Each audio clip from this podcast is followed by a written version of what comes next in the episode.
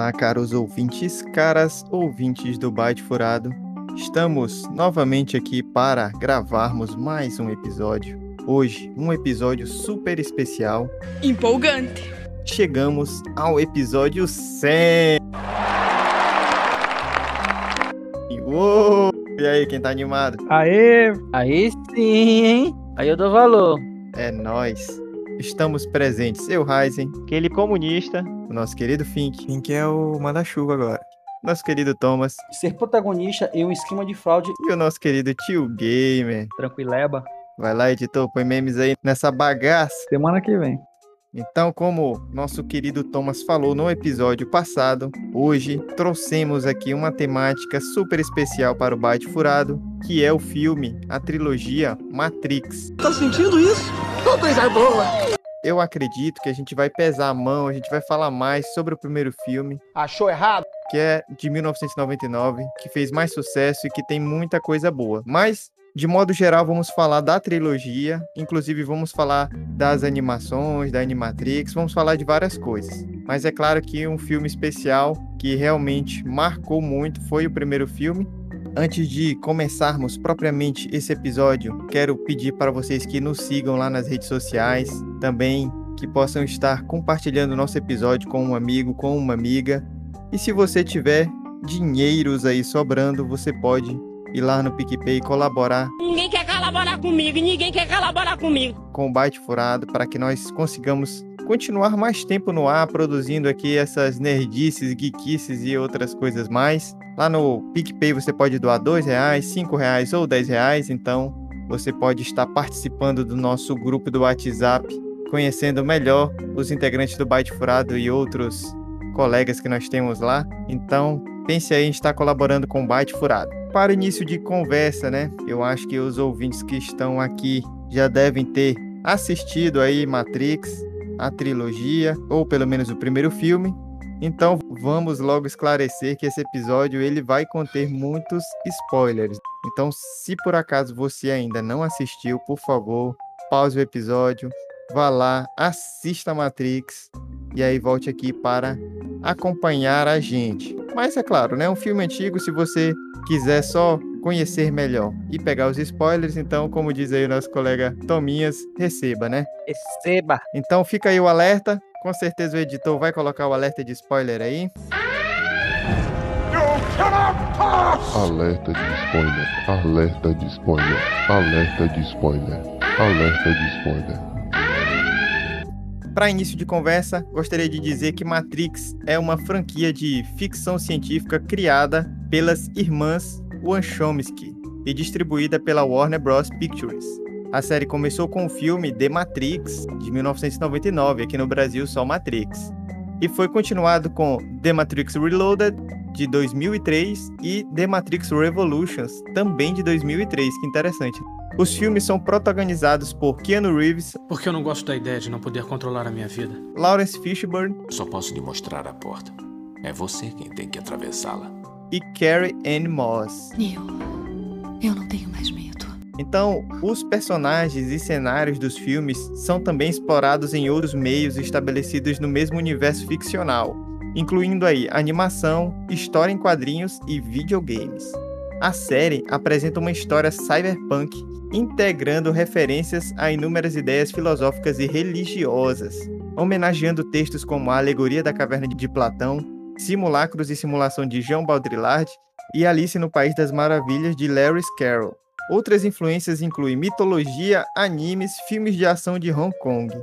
Já no primeiro filme, The Matrix, ou Matrix para os brasileiros, que é um filme de 99, como eu falei, acompanhamos um futuro distópico no qual a realidade, como percebida pela maioria dos humanos, é, na verdade, uma realidade simulada chamada Matrix, criada por máquinas sencientes para subjugar a população humana, enquanto o calor e a atividade elétrica de, dos corpos da humanidade são usados como fonte de energia. Eu dei uma olhada no IMDb e este filme conta com a nota 8.7, uma nota bastante alta, bem interessante. Aí é o primeiro filme, o mais aclamado. Mas e aí, Baitinhos, qual a importância desse filme e dessa trilogia para o cinema?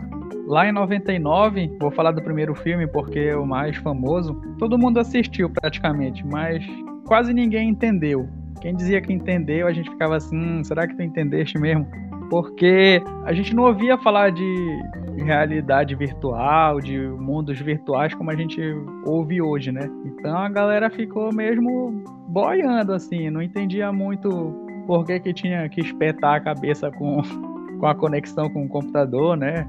A gente achava que tinha um mundo dentro do computador e como é que o agente Smith entrava nesse computador, a gente ficava nessa onda, né? Não imaginava que era uma rede que tinha a conexão dos humanos e a conexão dos robôs também. Depois que a gente assistia duas, três vezes que a gente entendia mais, aí todo mundo ia pra internet, né?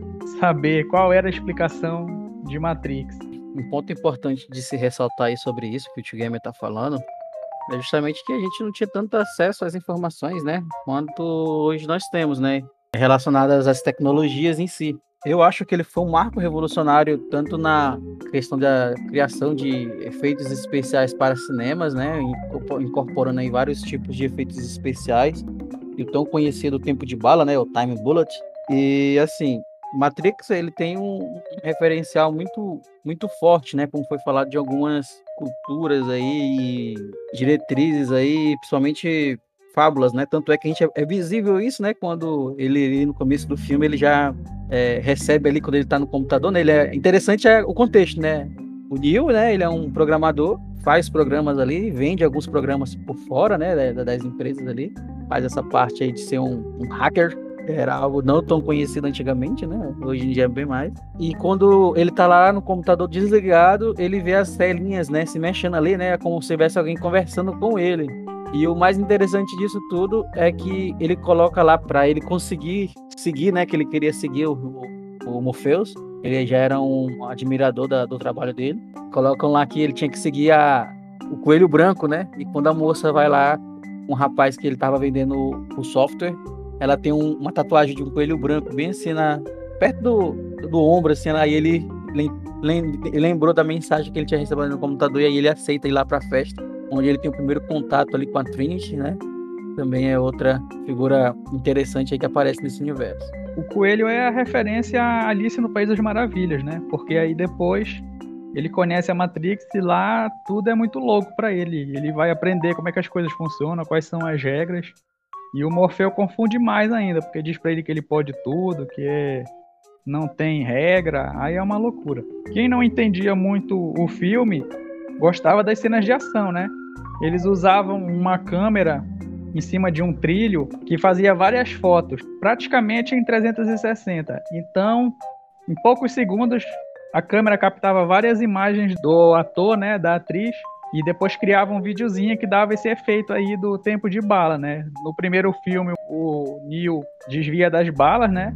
E no segundo, a Trinity dá um chute. Então, essa técnica aí depois foi utilizada em vários outros filmes, né? Até quando saturou os filmes de comédia e animação começaram a usar também. É, Matrix realmente tem, assim, para mim uma importância muito grande, é, ainda mais nos filmes de ação, é, inclusive, vocês citando o tempo de bala e questões das ações mesmo, da ação, ele foi um dos primeiros filmes, na verdade foi o filme que popularizou aqui no Ocidente, é, justamente toda essa questão da ação com, mais flexível, sendo com porrada, tiro, correndo de carro. Se eu for pegar antes deles, a gente não tinha bem essa, toda essa mistura.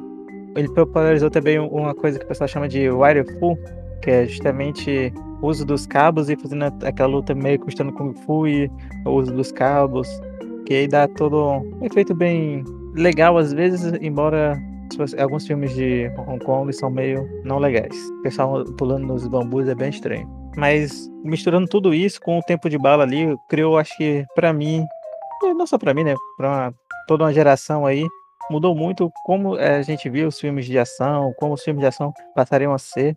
Tanto é que hoje em dia a gente nem percebe mais tanto essas questões da câmera lenta sendo usadas ali nesses momentos, toda essa questão da, da luta, se a gente for pegar o John Wick, por exemplo, o cara tá todo tempo ali lutando e dando tiro e andando de carro.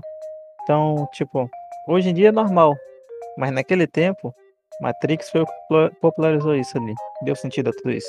Pulando dessa parte da ação, Matrix também eu acho que tem uma importância muito grande falando assim de computador, já ele já vai falando muitas coisas sobre computadores ali, realidade virtual, bugs.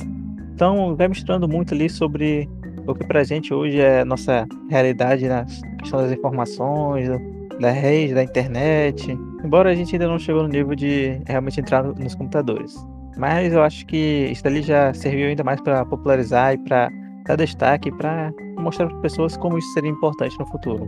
Pô, eu pensando que a gente estava dentro do computador agora, mas é, eu acho que vocês falaram é, coisas bem interessantes. Eu elenco aí a importância para o cinema deste filme nas reflexões que tem ali dentro, né, em que você tem uma mistura de religião, filosofia, mangá, kung fu, cyberpunk, ficção científica, a ação, e se a gente pensar em 99, a gente está no, tempo em que filmes de ação eles estão no auge, né? Eles ainda é, vêm de um tempo, mas ainda é, é muito forte filme de ação nesse tempo ainda, né?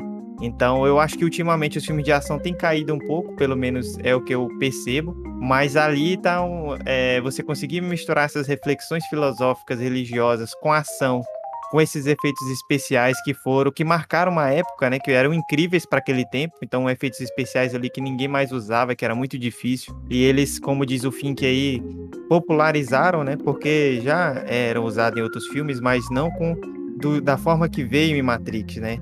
Então, como diz o Fink, essa mistura de tudo isso, essas cenas de ação, essa, essa questão da reflexão, as roupas também, os óculos, é, os efeitos especiais, essa mistura realmente eles fizeram a diferença e tornaram esse filme um filme que virou exemplo, que se tornou um, um filme a ser seguido, que os outros filmes olhavam para aquele filme como um exemplo de, de coisas bacanas que deram certo, né? Que se popularizaram com o tempo. Então, é, se a gente pensar que em 99 Matrix levou inclusive o Oscar de melhor efeito especial, né? A gente vê qual é a importância desses efeitos especiais para aquele tempo, né? Como o Fink está falando aí, agora a gente vê os efeitos, a gente acha até em outros filmes aí parece que é coisa comum, todos têm, mas naquele tempo era uma coisa muito incrível. Né? Havia aqueles efeitos especiais e quando a gente viu as primeiras é, imagens do filme, o, o Nils desviando das balas e eu era adolescente naquele tempo quando o filme chegou para mim, eu já devia ser, já devia estar com uns. É, eu, deve, eu nem lembro quando eu assisti esse filme, mas claro que não assisti no lançamento, não tinha cinema lá na minha cidade, mas era uma coisa muito bacana, né? Muito incrível a gente olhar aquelas coisas assim. Né? Era algo inédito pra gente, né? Com certeza. E aí a gente tem já iniciando o filme, né? Aquela coisa maravilhosa da Trinity lutando com os agentes e uma das cenas que foi que virou uma coisa muito icônica, muito impressionante. Tem um chute ali inspirado no Kung Fu e já revela desde o começo que Matrix não tá para brincadeira no efeito visual. É, tem uma curiosidade muito interessante dessa parte inicial do filme. As irmãs Wachowski, né, quando eles quando elas fizeram, é, tiveram a ideia do filme, eles pediram um orçamento para Warner Bros de 80 milhões de dólares e a Warner Bros não quis, né? Deu só 10 milhões de dólares para o orçamento desse filme. O que que as irmãs Wachowski fizeram? Pô, vamos pegar esses 10 milhões e gastar tudo nesse início aqui. Então eles gastaram uma grana pesada no início, fizeram esses efeitos especiais, esse chute da Trinity. E aí quando eles voltaram lá para Warner Bros, mostraram para os produtores falaram: olha aqui o que a gente tem, a gente gastou todo o dinheiro só nisso. E aí a Warner Bros. decidiu é, aumentar o orçamento e aí deu os 80 milhões para a construção do restante do filme, né? Então foi uma atitude arriscada, mas deu certo, né? E impressiona a todos aquele início, né? A Trinity lutando lá contra os agentes logo no início do filme, então é muito bacana aquilo ali.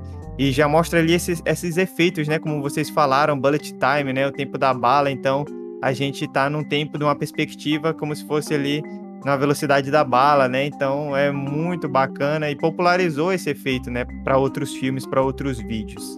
Então eu acho que uma das coisas bem impressionantes também desse filme, principalmente o primeiro, que é o mais consagrado, mas que os outros também eu gostei com certeza, porque quando a gente é fã, a gente começa a gostar, a gente vai e gosta de todos os filmes, mas principalmente esse primeiro filme, é você vê as coreografias, então houve um meses de treinamento, para os atores e as atrizes fazerem aquelas coreografias.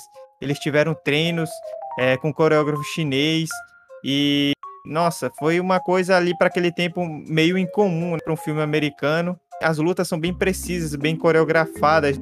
Então, isso ali mudou muita coisa, né? Foi bem feita, a coreografia muito perfeita, as lutas feitas pelos próprios atores ali, então uma coisa também a mais que trouxe para o cinema muita muita mudança. Eu acho que esse filme ele traz realmente algumas mudanças incríveis, né? Então, basicamente, é, na minha visão, tem essas questões aí que a gente tem que levar em conta quando fala de Matrix, principalmente o primeiro filme. É, só pegando esse gancho que o Dark Raven falou sobre a coreografia, né? É, o próprio Keanu Reeves teve, fez, né, treinamento de Kung Fu mesmo para aprender e desenvolver a técnica e tudo mais, fazer tudo da forma correta, né? Então isso também mostra a competência dos atores, né? E a disponibilidade deles de entrarem literalmente no papel e fazer um trabalho bem feito como foi feito no Matrix, né? É verdade, Thomas, é verdade. E aí, vocês, baitinhos, o que vocês acham ali das roupas, dos óculos, que ficou bastante popular depois desse filme? É, eu acho que a característica principal é a, a marcar é, é, é, essa característica de, de, de agente, de, de, perseguições, tudo isso ficou marcado, né? É, a coreografia ficou característica, né? Quando você vê eles, tanto é que até na, na própria forma de eles se vestirem, eles são bem é, é, excêntricos nesse sentido, né? Você olhar eles comparado dos outros que se vestem no mundo deles, né? Do mundo de Matrix, eles já se destacam justamente pela essa diferença, né? Na, na, nas vestimentas, na roupa. E é interessante também que como eles entravam na Matrix, né? A gente vê lá nos primeiros, nos primeiros filmes é, é, é eles entrando através do telefone, né? Do fio de telefone e tudo mais. Então, é algo que, para quem é mais antigo aí, sabe que antigamente a internet funcionava assim, você tinha que ter um discador e aproveitava-se dos dados ali, da, da informação que era colocada nos telefones para fazer a navegação. Então, eles utilizavam isso também, né? É, vários pontos que até recentemente eu nunca tinha prestado atenção que depois de agora, vendo algumas análises, eu achei interessante também. É, quando o Neil vai falar a primeira vez com o Oráculo, é, o Oráculo oferece um cookie para ele, né? E o cookie nada mais, nada menos que um pequeno tipo de programa que é colocado ali no seu computador para que fique melhor de rodar o sistema, né? Errou! Então a gente vê muito isso nos alguns sites, né? De hoje em dia se você aceita ali é receber os cookies, né? Então o oráculo foi também fiel nesse ponto ali de oferecer para ele um cookie, né, para ele comer ali na, no início. Ele tem a primeira conversa com o Neil. Logo que o Morpheus entra com o Neil para fazer um treinamento, ele diz logo: "Ah, você vai precisar de armas". Aí mostra várias. Então acho que a roupa tem relação com isso. Né? Dá para encher de, de arma ali por dentro do casaco. Se chover, tá tudo protegido também. O miserável é um gênio. Então, até isso é bacana, né? Que eles vão trocando de armas, vão recarregando com os pentes que estão na roupa e é muito visual mesmo, é muito bacana. E a gente queria arranjar uma roupa dessa quando era criança. Né? Queria arranjar os óculos, botava o óculos na gente no, no Photoshop, no pente, seja lá o que fosse, e imitar as cenas. A gente queria fazer o, o Neo desviando das balas, a gente queria fazer os golpes de Kung Fu, né? fazer aqueles saltos que nunca cai, fica praticamente planando. Queria fazer tudo isso, né? Criança lá de, de 2000. Sem falar a, a, luta, né? Querendo fazer as lutas de Kung Fu ali, aquela parte que eles lutam também, querendo fazer daquele mesmo jeito. Quem é que nunca botou a mão pra frente assim, fez assim com a mão para chamar o outro, né? é, tinha isso, né? Depois os filmes repetiram também essa chamada de mão aí. Acho que o Bruce Lee fazia, não foi nem Matrix, né? Sim, sim, sim. Aí é outra referência, né, que eles pegaram ali. É, é, é uma, uma vestimenta tão icônica, né? Que até hoje o fim que ele só veste preto aí. Eu tenho certeza que é com relação a Matrix. Não, na verdade não. E tinha outros amigos, né? Que tinham essa questão de vestir preto. Inclusive no ensino médio a gente escolheu camisas pretas e uma roupa preta que colocava um óculos preto, então ficava bem no estilo Matrix porque é uma, digamos assim, uma moda que pegou, né? A gente queria aparecer com aqueles personagens ali. Assim, adentrando no filme, né, sobre a Matrix, os poderes, Oráculo, Agente Smith, Morpheus, eu acho que tem uma, uma coisa interessante já de início, que são os nomes. Se a gente pegar os nomes, a gente já tem ali que Neil, ele, que é o nome do Thomas Anderson, né? Ele já é um nome bacana, porque é um anagrama para o One, né? O um, o primeiro, né? Que, que tem uma significância ali, quer dizer, o escolhido, né? O One. Então essa, esse one ele tem uma significância especial no idioma inglês, né? E ele já tem essa significância do escolhido. Se a gente pensar no nome do Morpheus, na mitologia grega, é, o Morpheus é o deus dos sonhos. Apesar de que no filme ali o Morpheus é o que faz as pessoas acordarem dos sonhos, né, da Matrix. Na mitologia grega ele é o deus dos sonhos. E o mais louco é o nome da Trinity, né, que é muito bacana e é uma alusão à trindade religiosa, que a gente conhece aí, sabe que é composto por Pai, Filho e Espírito Santo, né? No caso, seria uma ideia de que o Pai é o Morfeu, o Filho Neo, o Espírito Santo seria a própria Trinity, ela ali. Então tem essas simbologias todas aí nos nomes e é bem interessante, né? Que tem, tem muita referência a várias coisas aí. Outra curiosidade aí sobre é, os personagens é justamente que o Will Smith ele recusou o papel de Neo. Se fodeu. Então nós temos, na verdade falam que o Smith recusou e que o Nicolas Cage também recusou. E aí depois foi para nosso querido Keanu Reeves que fez o papel que eu achei que ficou muito bom, né? Gostei bastante. Vai ver os dois não entenderam o roteiro, aí negaram. É, também é, às vezes é difícil saber quando é que o filme vai se tornar tão icônico e vai fazer tanto sucesso. Então, é, são escolhas, né? O Smith estava, parece que, gravando as loucas aventuras de James West. E, inclusive, a mulher dele, a Jada Smith, ela faz a Niobe, né? No Matrix Reloaded, que é o 2.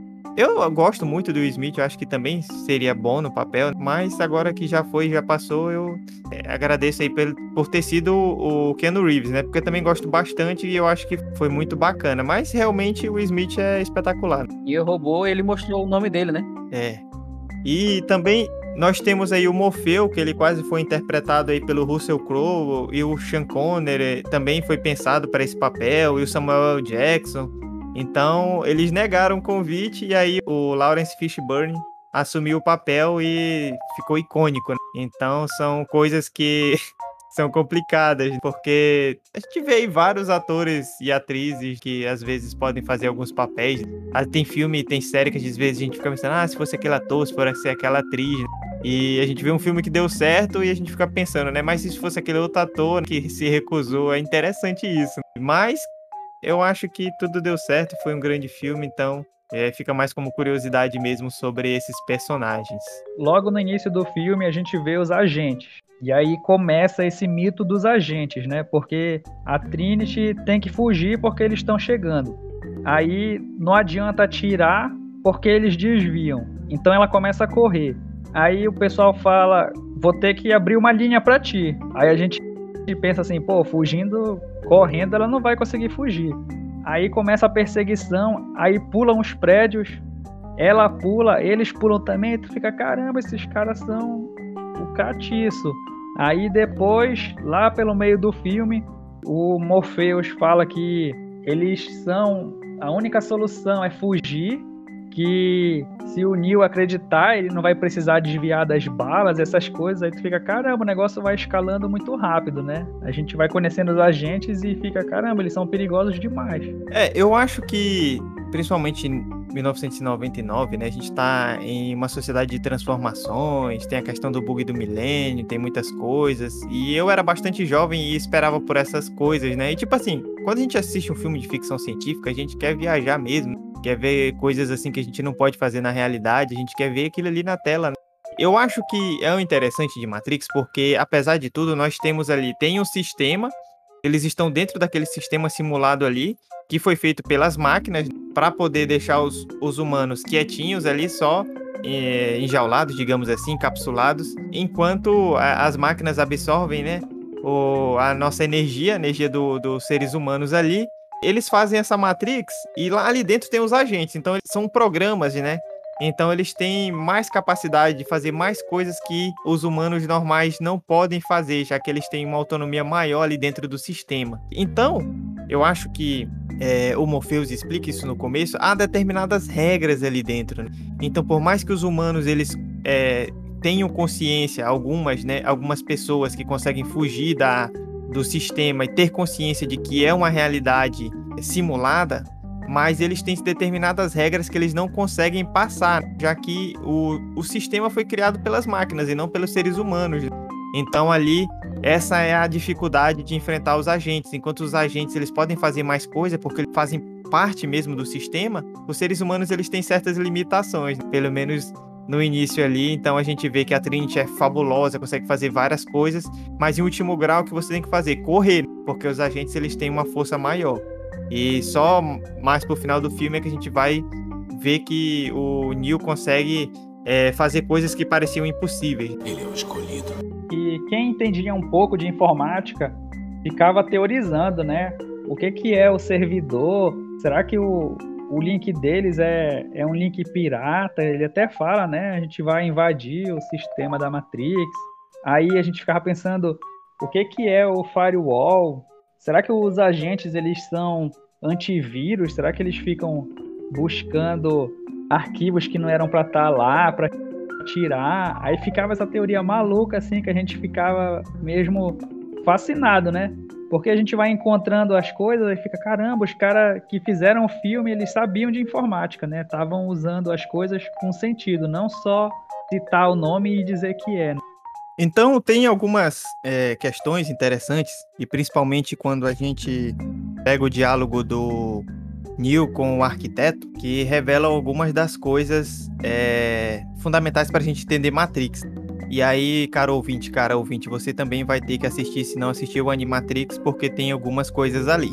Então tem muito ódio envolvido nesse negócio, né? Já que os seres humanos criaram as máquinas, as máquinas se tornaram melhores que os seres humanos, e aí os seres humanos decidem destruir, banir as máquinas. Então, o último recurso dos seres humanos, ao não conseguirem dar o combate mesmo com as máquinas, foi deixar o céu escuro. Então eles escurecem o céu, seres humanos, para que as máquinas não tenham sua principal fonte de energia, que seria o Sol. E aí, isso não adianta nada, as máquinas é, ganham na guerra contra os seres humanos, escravizam os seres humanos e tornam os seres humanos pilhas. Então, toda essa relação é, das máquinas com seres humanos tem, se a gente assiste Animatrix, tem muito o problema dos seres humanos serem racionais, parece que são bolsonaristas até o extremo. Então, quando eles lidam com o primeiro caso de problema com a máquina, ao invés de tentar resolver e achar uma solução, eles fazem é tentar destruir as máquinas, matar todo mundo. Né? E prosseguiram até o fim com um tipo de irracionalidade. Então, os seres humanos agindo assim, o que a gente percebe em Matrix, que quando a gente vê o Animatrix, a gente tá torcendo mais pelas máquinas, a gente vê que as máquinas têm razão. No Matrix, é claro que a gente tá torcendo pelos seres humanos, esses aí são descendentes, então já não tem mais culpa daquilo que foi feito anteriormente. Mas se a gente pegar do início, os seres humanos que fizeram merda. Alguns humanos sobrevivem e criam uma comunidade no subsolo, né? E de lá eles fazem uma resistência, se organizando, invadindo a Matrix para conseguir informação, criam uma espécie de exército, né? E vão sobrevivendo ali. Tio Gamer, eu só vejo um problema nessa linha de raciocínio, porque quando o Neo ele conversa com o arquiteto, o arquiteto fala que o Neo pode escolher a porta do lado direito para voltar ao centro da Matrix, deixar as informações dele para o sistema, para ele poder consertar e criar outra Matrix, e aí ele vai escolher alguns seres humanos para construir uma nova Zion. Ou seja, todas as Zions, elas têm essa premissa, elas são é, uma possibilidade que a Matrix deixa para os seres humanos reconstruírem novamente, né? Já era o sexto escolhido ali. Já houve seis Matrix e sempre o escolhido tem que fazer essa opção por ajudar o sistema ali, de deixar reconstruir Zion a partir do, das pessoas que ele vai escolher. Então, teoricamente, até Zion era meio que ficcional. Entendi. Olha aí, até hoje eu estou aprendendo sobre Matrix. Uma cena interessantíssima é do bug na Matrix, porque o Neo ele vê um gato passando que para e continua. Aí depois ele decide olhar de novo e o gato repete o mesmo movimento. É uma cena interessantíssima. Hoje em dia eu já sei como fazer aquela cena lá, mas na época não, né? Eu achava que era efeitos especiais, computação. É uma cena que envelheceu bem, né? Ela continua muito enigmática. Significa que além deles, mais alguém está mexendo nos códigos, né? mas alguém está modificando as informações da Matrix e por isso algumas coisas não funcionam como deveriam. E aí Dark usa, né? Quando é uma coisa inesperada, eles falam lá que é o bug na Matrix. E aí a gente incorporou isso na nossa vida, né? Uma coisa inesperada que a gente observa ou acha estranha, a gente diz que é o bug na Matrix, que é como se fosse o gato voltando no tempo, repetindo a ação, fazendo igualzinho antes. Esse é um ponto interessante que eu acho, porque tá falando de a gente incorporar coisas e o próprio bug já é algo que a gente incorpora. Porque o primeiro bug foi realmente isso, foi literalmente ali um inseto que entrou dentro do computador, fazendo, dando uma pane ali, dando um travamento. E as pessoas gritavam, ah, é um bug, é um bug, um inseto, um inseto. E aí pegou. E hoje em dia, mesmo que nossos problemas que nós temos aí não tem nada a ver com insetos, a gente se refere a eles como um bug, né? Como um inseto. Acho que Matrix é, também tem muito disso. Acho que a gente já falou um pouco disso daí de é, tudo ali que da computação, simulação do mundo, firewall, antivírus, a gente vai ser, acho que principalmente quem já conhece, vai assistindo o filme, vai acompanhando, vai identificando o que, o que são aquelas coisas ali. De certa forma, acho que o Matrix também serviu para mudar nossa geração, gostando cada vez mais de computadores e falando certas palavras, certas coisas que a gente aprendeu ali no Matrix. Então, assim, eu vejo muito essa nossa geração é, sendo muito influenciada por esses filmes ali dessa, dessa época e jogos, né?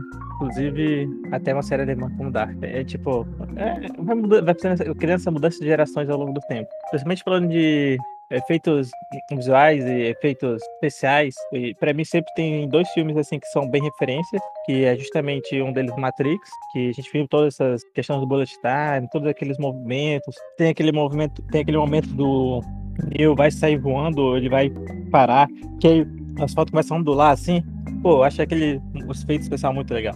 Então tem vários efeitos especiais bem legais ali. E o outro filme é Avatar. E para mim é, foi outro filme que revolucionou ali nos efeitos especiais. Então, é, inclusive foi um Oscar bem merecido de efeitos especiais. Teve um Oscar de montagem também. E de música, trilha sonora. Que também, se a gente for pensar, Matrix tem uma trilha sonora bem legal. Acho que todo mundo lembra do, da, das músicas e das letrinhas verdes. Acho que a letrinha verde é o mais inesquecível. Inclusive, nós do Byte Furado não podemos dizer que a gente vai esquecer das letrinhas verdes tão cedo. É, só pra destacar, né?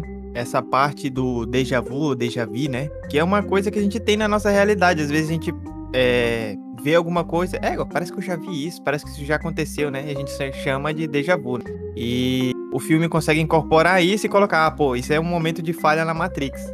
Pois é. Isso nos faz pensar, será que a gente tá dentro da Matrix e a gente não sabe por que a gente tá dentro da Matrix? Poderia ser. A gente ninguém. A gente, nós não estamos a pílula vermelha, então a gente tá dentro da Matrix sem saber que a gente tá dentro da Matrix. E o filme é para nos orientar para alguns consigam descobrir que está dentro da Matrix. Inclusive, eu vi um vídeo recentemente, não tão recente, que é justamente uma ave que ela tá voando, o pessoal gravando, e ela tá voando parada assim.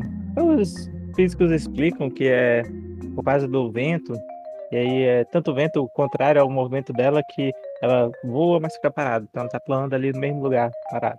Mas, olha, é um bug da Matrix. Nós vivemos na Matrix.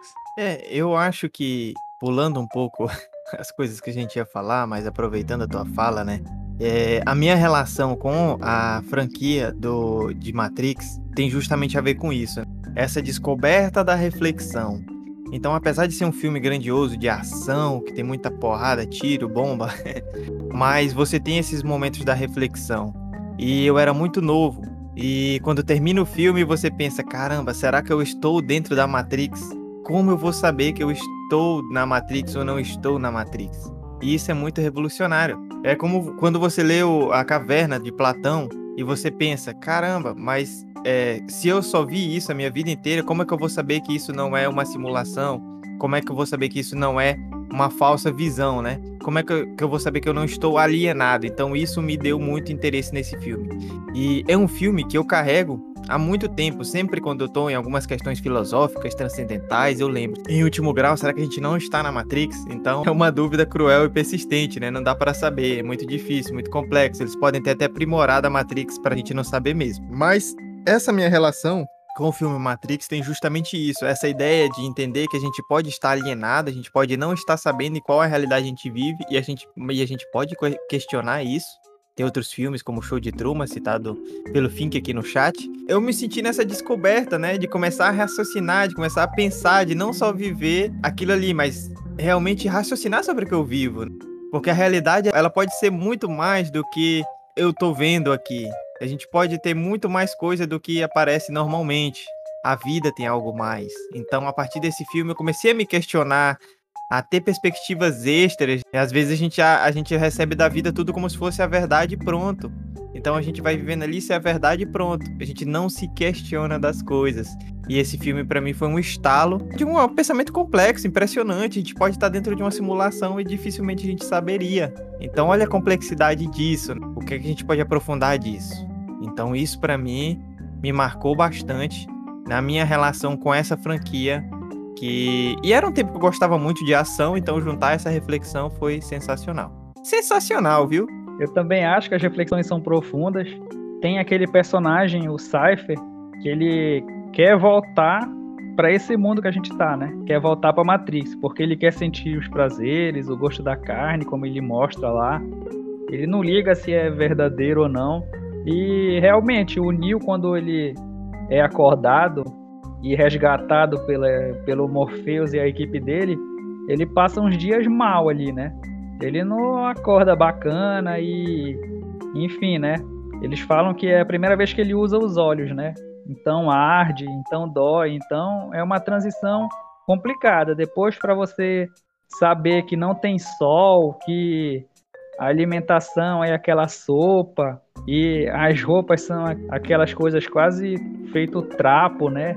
Então, é uma reflexão assim de é 100% bom, né, acordar, faz sentido o Cypher querer continuar dormindo, né, querer continuar do jeito que era, então também acho que todo o tempo o filme está te mostrando situações de reflexão, né, e não se encerra, né? Até hoje a gente acha assim super demais, né? Imaginar essas coisas. Concordei com vocês aí.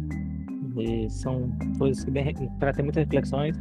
E, mas para mim eu acho que eu sempre levo ali, principalmente assistindo a Animatrix, um ponto que eu já falei aqui né, algumas vezes e que é justamente o que torna o que tornará né, as máquinas é, essas IAs que estão se desenvolvendo e Matrix ali como elas eram é diferente dos humanos como serão os direitos delas quais serão os deveres como será tudo porque de certa forma ali com o tempo e acho que a gente vê isso não só em Matrix, vê em outras coisas, como Detroit Become Human, Eu Robô. Tem vários filmes assim que nos mostram que é, com avanço suficiente as máquinas basicamente são cópias dos humanos, é, cópias até melhoradas, né? Muitas vezes. Então, o que vai tornar realmente diferente, quais serão os direitos delas e elas terão direitos. E eu acho que em Matrix a gente vê muito disso, principalmente no Animatrix, que a ganância humana em cima disso é, querer que as máquinas, essas máquinas que pensavam, que sentiam as coisas, fossem escravos, fossem propriedades. E de certa forma isso lembra como era com os negros. É, eu acho que para mim sempre leva essa reflexão de essas máquinas, como é que a gente nossa sociedade com elas e como é que serão as nossas interações entre elas. Será que no futuro, por exemplo, um casal poderá adotar um, uma máquina como se fosse o filho deles e criar eles como se fosse um filho ali realmente?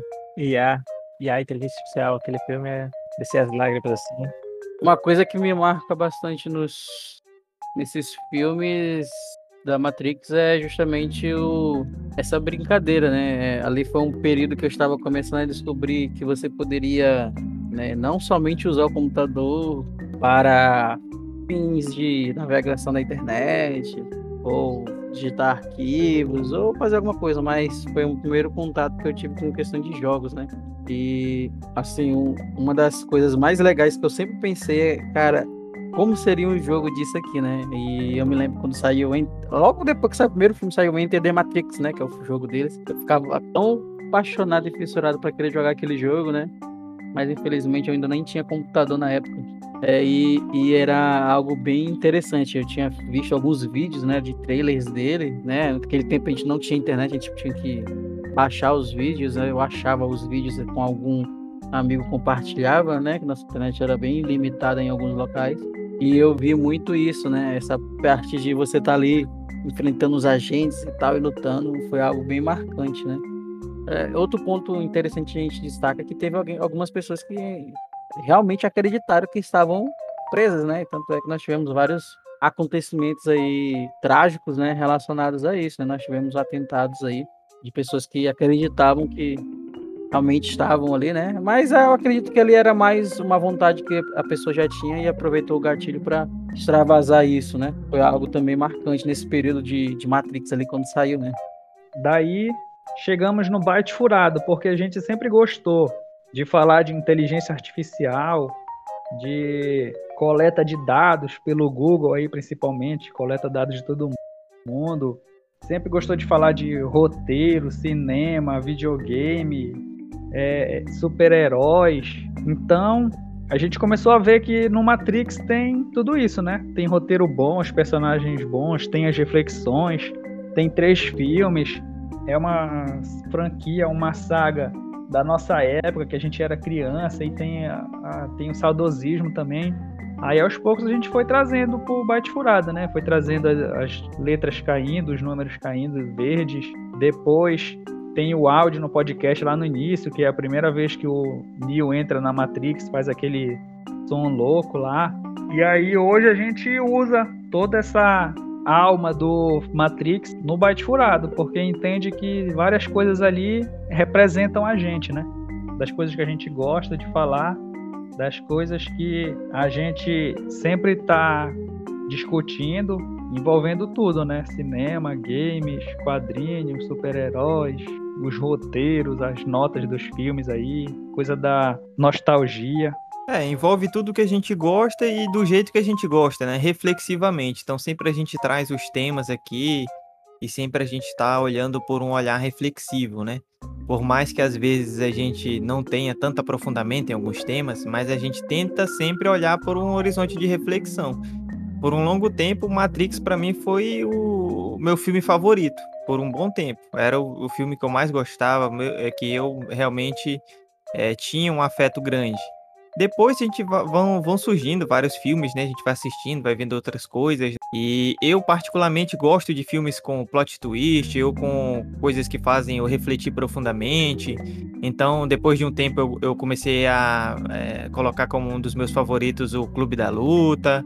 Mas tem vários outros filmes que fazem a gente refletir, pensar, é, é, que trazem surpresa, né? E Matrix, ele é, encampou, como o tio Game fala, muitas das coisas que a gente gosta, né? E ainda com essa reflexão. Então eu acho que por isso a gente é, gosta de trazer é, as letrinhas descendo e incorporar isso no byte furado, porque é uma das nossas referências mesmo. Então, caros ouvintes, caras ouvintes, né? A gente tem muita coisa para falar sobre esse filme. É uma, são três filmes, uma trilogia, ainda tem muita coisa que a gente poderia falar, mas a gente não gosta de fazer episódios tão longos, né? A gente preza por episódios mais curtos. E a gente já falou bastante, então vamos caminhar aqui para nosso as nossas conclusões. Como a gente já sabe, pelos rumores e pelas notícias, né? Primeiro vieram os rumores, depois as notícias e a confirmação de que nós teremos um quarto filme de Matrix e os olhinhos brilharam aí de todo mundo todo mundo estava ansioso por realmente ter um quarto filme, ter mais um filme. Assim como outras séries e filmes, né, que terminarem, a gente quer uma sequência. Então a gente está muito animado. E para nós concluirmos o episódio de hoje, eu quero ouvir aí dos baitinhos qual é a expectativa, né, para esse novo filme. É, o que que, o que que vem aí para frente, o que que a gente pode esperar e o que que vocês estão esperando aí desse quarto filme. O quarto filme aí, ele tem coisas interessantes, né?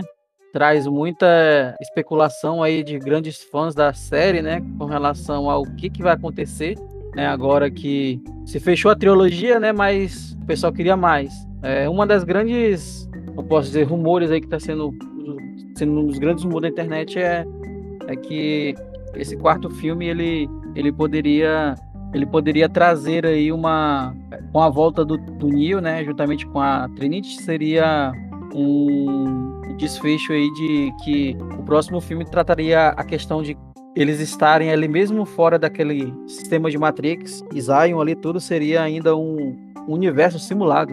Então é algo que vai intrigar todos nós aí para saber o que, que vai acontecer nesse Matrix 4, as expectativas são grandes. Como nós já falamos, esse filme marcou aí uma, uma geração grande, principalmente nós do Baixo Furado. E eu Tô ansioso aí para saber se essas teorias dos fãs aí está correta ou não. Acho que faz bastante sentido pelo fato de que nós vemos ali no, no, nos filmes de Matrix Neo usando os poderes fora da Matrix e isso é algo que que deixa a gente intrigado. É, até a parte que ele estava cego ali, ele consegue ainda sentir algumas coisas dele, mesmo estando fora da Matrix. Então, será que mesmo existem outras camadas ali dentro da própria Matrix? Quase uma origem, né? O sonho dentro do sonho. Então, faz sentido mesmo essa teoria, né? Ter várias camadas ali. Seria uma segurança a mais para as máquinas. Só que também vai para um aprofundamento que a gente não sabe mais o que, que é a realidade, o que, que não é, quais as histórias batem ou não batem, mas faz sentido, pode ser sim isso daí. Principalmente porque vai resgatar aí o Neo e a Trinity, né? Tem que alguma coisa acontecer. Ou então vamos dizer que ele é um ciborgue, que ele tem um olho biônico e detecta calor, alguma coisa assim, né? É, tem, tem essa teoria aí que eu inventei agora. Puta que pariu, isso foi longe demais. Eu vou tentar corrigir, mandando versos legais aproveitando aí a onda de inventar teoria e depois a gente, que a gente assistiu o filme, a gente vai voltar no episódio e falar, olha que tava certo, né? Vou inventar uma teoria também. A minha teoria é a seguinte: já que os seres humanos, né, eles têm uma nova fisiologia ali, estão conectados à Matrix, né, pode ter é, alguma relação com isso, né? O corpo do Neo ali, o corpo deles pode ter mudado de alguma maneira e por isso ele conseguiu aqueles poderes extras ali, fazer aquela conexão com as máquinas, né? Parar as máquinas ali. E mesmo sem ter os olhos, depois ele consegue ver ali, né? O, o ambiente daquela forma. Então pode, pode ter relação com isso, com essa transformação fisiológica, né? Que os seres humanos passaram a partir de ter é, sido aprisionados naqueles, naquelas cápsulas, cápsulas ali, né? Então, se é para levantar teoria, eu vou levantar essa daí, mas eu eu acho que a teoria que o Thomas levantou, ela, ela faz mais sentido, né? Ela tem mais sentido ser uma segunda camada da Matrix. Mas enfim, vamos levantar uma teoria também, vai que eu acerto. Eu falar que o Oráculo ele era um, um, programa, né? Ali a gente vê a parte que eu acho que a gente nem falou muito sobre os programas ajudando, né? Que eram os programas que não queriam que, a Matrix terminasse, né? Bem, a Oráculo eu acho interessante porque na conversa que o Neil tem com o arquiteto, ele fala que a Oráculo era uma espécie de mãe da Matrix, né? E que ela ajudava a solucionar alguns dos problemas. Então, quando ele criou a primeira Matrix, que foi uma Matrix perfeita, os seres humanos não reagiram bem, não gostaram da perfeição. Então, o problema estava nos seres humanos mesmo que é, digamos assim, eles eram bem chatos, né? Digamos, é, para não dizer uma palavra mais agressiva aqui, mas os humanos eram idiotas, digamos assim, né? Então não aceitaram aquela Matrix. E a Oráculo tinha essa função de achar essa equação, esse, essa coisa, né? Que foi a decisão de dar um. O equilíbrio ali na equação. É, então ele tem meio que essa conversa ali com o arquiteto, né? E aí a gente fica na dúvida mas a, a Oráculo realmente ela fazia parte do sistema e ela conseguia fazer essas previsões, né? Bem interessante mesmo isso daí. E assim, eu tenho umas questõezinhas antes de terminar, mas só uma coisa legal que a gente gosta já do Keanu Reeves, né? Saber que ele, no, nos filmes 2 e 3, ele dividiu o cachê dele né? é, com os técnicos e produtores ali do filme, porque ele achava que o sucesso era, era por responsabilidade desses técnicos e produtores, né? Uma coisa bem legal aí. Outra coisa também aquela cena do início, né, da Trinity, exigiu um treinamento de seis meses e levou quatro dias para ser gravada.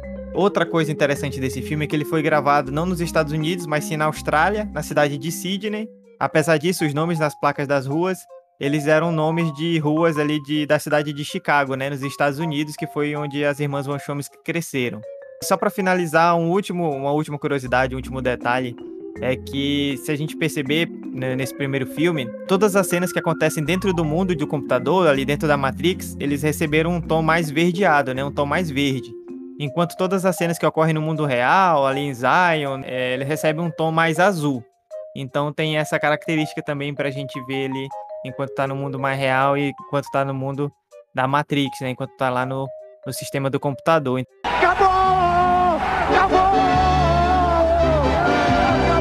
Então são algumas das coisas, das curiosidades. A gente procurando na internet, a gente acha muita coisa. Eu espero que vocês, ouvintes, tenham gostado desse episódio, das nossas informações, da nossa discussão. Como eu falei, dava pra gente explorar muita coisa e para mais teorias, né? Mas a gente não gosta de fazer episódios muito longos. Quem sabe se vocês aí pedirem nas redes sociais, a gente vai e faz um episódio especial para explorar mais detalhes e chamar mais gente aqui para falar mais coisas. Então, se você gostar mesmo, comente lá nas nossas redes sociais ou no YouTube que a gente pode fazer sim um episódio especial para explorar ainda mais detalhes dessa trilogia. Por hoje eu estou satisfeito, eu acho que é isso. Desejo aí que você ouvinte esteja bem, com saúde, assim como seus familiares. Continue aí nos ouvindo, acompanhando o Bate Furado. Espero que tenha realmente gostado desse episódio, porque é um filme que nós gostamos pra caramba e é uma das bases do Bate Furado. Tchau, tchau, Wakanda Forever. Deve ser. Valeu, falou. Que a sorte esteja sempre ao seu lado. Bye, bye.